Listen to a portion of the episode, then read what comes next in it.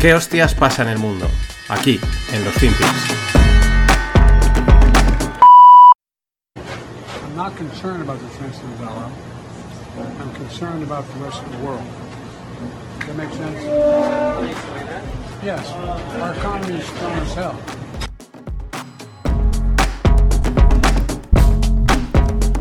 Hola, no financieros. Vamos con otro FinPix. Disculpa del audio, tenía que ponerlo porque, porque es uno de los buenos. Lo que pasa es que pues, está ahí en una heladería comiéndose un helado el amigo Joe Biden y no se le oye bien, hay mucho ruido de fondo, pero tenía que ponerlo. ¿Por qué? Porque dice, no estoy preocupado por la fortaleza del dólar, estoy preocupado por el resto del mundo. Nuestra economía está fuerte. Eh, ahí comiéndose un dólar en plan improvisado, pero con un mensaje interesante. En el chat de Telegram, en el grupo de no financieros, pues eh, me dicen que si es que tengo a Biden en nómina para que nos suministre estas buenas declaraciones, ¿no? Estas que tienen siempre chicha, que nos dan mucho juego para empezar el podcast. Confirmo que no lo tengo contratado y que si lo tuviese, pues sería secreto de alto estado. La verdad es que Sleepy Biden va camino de superar a Trump en este apartado. Y mira que Donaldo puso el listón alto. En cualquier caso, aquí Biden nos dice mucho de cómo ve su administración el panorama. Un dólar fuerte, resto de divisas débiles, Estados Unidos fuerte, resto de economías a sufrir, ¿no? Y bueno, no nos preocupa, nosotros estamos bien, ¿qué más nos da, no? Pero, pero en el fondo les preocupa. También ese mensaje quizás de, de, proteccionismo que hemos estado comentando, ¿no? Nosotros estamos bien, nuestras decisiones van dirigidas de puertas adentro, fortalecer dólar, fortalecer economía, un poco también me preocupan, pero también es una forma un poco de decir al resto de momento que les den, aunque parte esa preocupación también es verdad, porque si al resto del mundo les va mal, eh, pues tarde o pronto a ellos les va a ir bien, al final eh, sus empresas pues venden en absolutamente todo el mundo y, y si le va mal pues a las economías en desarrollo, en países emergentes, Europa, etcétera, pues a ellos les va a afectar. Pero pero bueno, mientras se come un eso, te confirma, ¿no? Que es como ven el dólar fuerte y el resto de divisas débiles.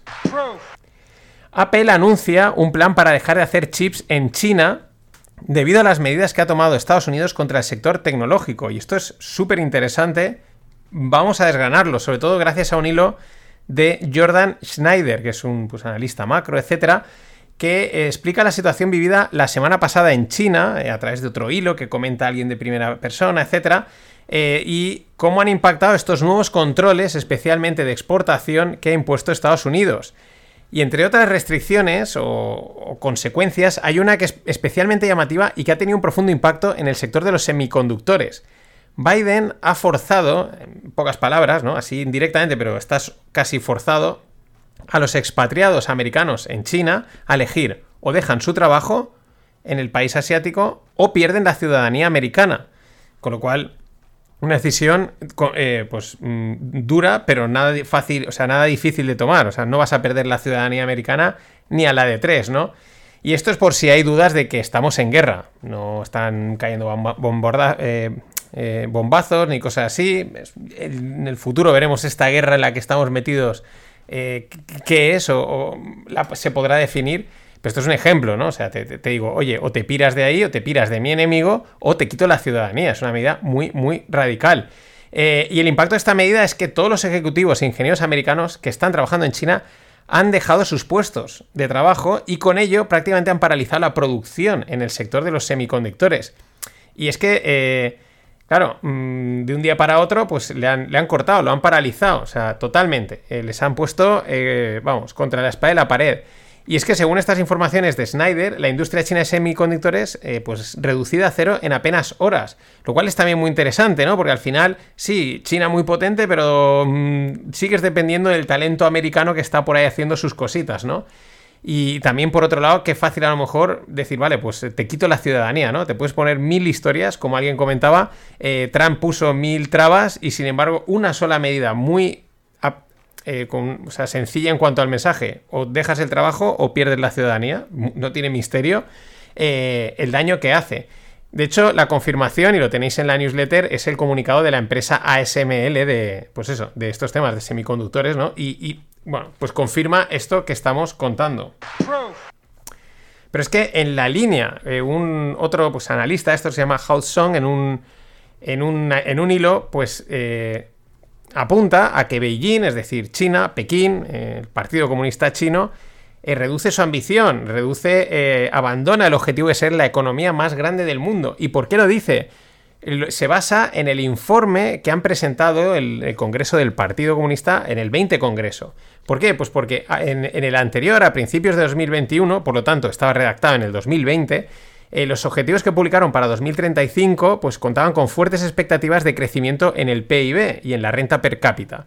Sin embargo, según este último informe, el del Congreso número 20, el crecimiento del PIB ha desaparecido, ya no lo mencionan, y solo se centran en la renta per cápita, ¿no? Con lo cual, sí, puedes subir la renta per cápita, pero si tu PIB pues, no lo haces crecer, pues ya no vas a ser la mayor economía del mundo. Según este analista, eh, según este Hauze, digo House, pero es con Z, Hauze Song, este cambio se debería, por un lado, en parte, al deterioro demográfico que está sufriendo China más rápido de lo esperado, pues al final es lo que tiene, cuando una economía se desarrolla y crece, pues la demografía siempre se empeora, ¿no? Más luego aparte podemos meter todas sus medidas y sus historias que han hecho durante tanto tiempo. Pero es que también llama la atención que de repente han eliminado de ese informe la disrupción tecnológica, ¿no? El, el factor clave, driver, el catalizador que es estamos avanzando de tecnología, ¿no? Como elemento acelerador. Ya no lo mencionan. Y claro, aquí deja caer probablemente por el paso atrás del sector de los semiconductores. Claro, esto enlaza perfectamente con lo que comenta Schneider. De todas maneras, China, como digo, reconfirma. ¿Por qué? Porque ha retrasado de manera indefinida la publicación de sus principales datos económicos. Esto es lo que tienen estos países. Eh, hay algunos como España que dicen, "Uf, los datos son malos, da igual, vamos a cambiarlos, vamos a tergiversarlos, vamos a publicar lo que nos dé la gana, o vamos a decir que esto que parece tan malo en realidad es buenísimo, cosas así. Pero aquí no, aquí en estos países dicen, pues no publicamos nada y ya está, y no hay problema, pues, o sea, si no lo ves, no hay problema. Pero es que Norio Nakajima, que es el presidente de la, de la empresa japonesa de electrónica Murata, afirma que el desacople, el decoupling en inglés, entre las dos grandes economías, entre, entre China y Estados Unidos, va más rápido, está sucediendo a una velocidad más rápida de lo esperada o de lo que él esperaba. Eh, bueno, pues más datos que, o más opiniones, predicciones, como lo queramos decir, que, que- que confirman a este mm, conflicto subyacente entre las dos grandes potencias. Y es muy interesante porque esta batalla eh, cada día parece que la gana uno, ¿no? No está muy claro, ¿no? Hay día que parece, no, Estados Unidos va a desaparecer, el dólar muerto, China es la nueva potencia, alabémosla. Y otro día es como estar leyendo esto y diciendo, no, los chinos están echando para atrás, se están cagando y los americanos están tan tranquilos diciendo, nuestro dólar para todo. Hablar de China y Estados Unidos nos lleva a pensar en ¿y Taiwán qué? Porque es el, pues bueno, mm, pues la, la palabra relacionada a estos dos, a estas, a estos dos países, ¿no? China, Estados Unidos últimamente y Taiwán, porque también podemos mencionar a Rusia. Eh, pues el secretario de Estado americano, eh, Blinken, afirma que China pretende tomar Taiwán en el en plazo más rápido. O sea, que tienen como un, di- dice en inglés, faster timeline, ¿no? Como que más, no, no acaba de decir de lo que ellos esperaban, de lo que está previsto, porque si dice lo que está previsto es como que daban por hecho que iba a pasar, pero como que van más rápido o ven señales. Pero claro, esto es lo de siempre. ¿Hasta qué parte es, digamos, estas declaraciones de Blinken un farol? Típico te tiro la caña a ver si picas, desvío la atención, ese tipo de cosas, o es realmente un aviso, o sea, es un realmente decir, eh, señores, esto se está cociendo. Es muy parecido al juego comunicativo que vimos previo a la invasión de Ucrania, ¿no? Iban saliendo por ahí, Blinken salió muchas veces a hablar, a decir no pasa nada, ahora sí que pasa, uy esto, uy lo otro, al final ya sabemos lo que ha pasado o lo que sigue pasando. En cualquier caso, todo parece que cumple una agenda planificada, ¿no? Que cuando toca un cierto momento, ahora hay que decir esto, ahora esto otro, y una cosa va detrás de la otra. Así que cojan palomitas. Y lo último de Reino Unido, que es el, vamos, la patatita caliente, ¿no? El jaleíto europeo y, y que puede ir a más. Dos informaciones. Los bonos ingleses, los Gilt, suben en tipos y caen en precio. ¿Por qué? O sea, es decir, malo, ¿no? Para, para lo que intentaban de momento. ¿Por qué? Pues eh, parece ser que el Banco de Inglaterra no tiene, y pongo de momento, entre comillas, ¿no?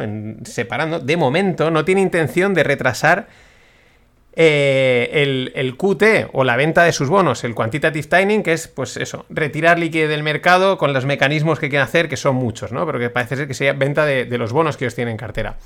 Claro, pero es que otra vez, eh, otra vez sucede, pues como, como la semana pasada. Primero es el Financial Times, eh, publica eh, que habrá retraso del QT, ¿no? Primero lo avisa el Financial Times, para decir, sí, que es como algo que como que el mercado lo pide, ¿no? Y luego sale el gobierno a desmentirlo, el mismo, el mismo juego que veíamos pues mm, la semana pasada con, con una noticia similar.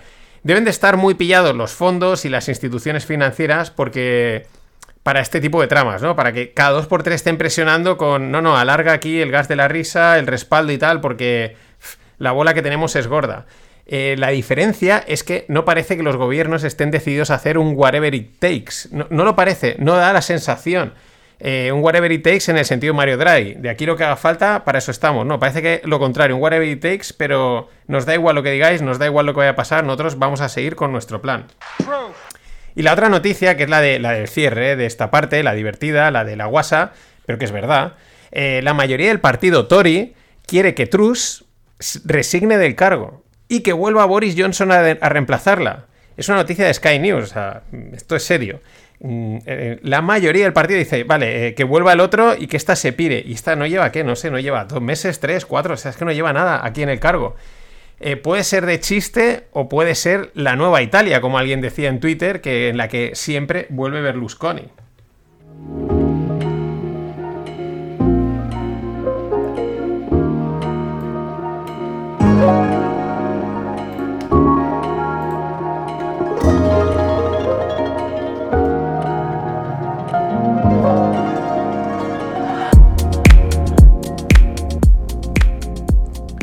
Estaba retocando cosas y se me ha olvidado pues comentar que si es la primera vez que oyes el podcast, suscríbete en Spotify, Evox, Apple, YouTube, etc.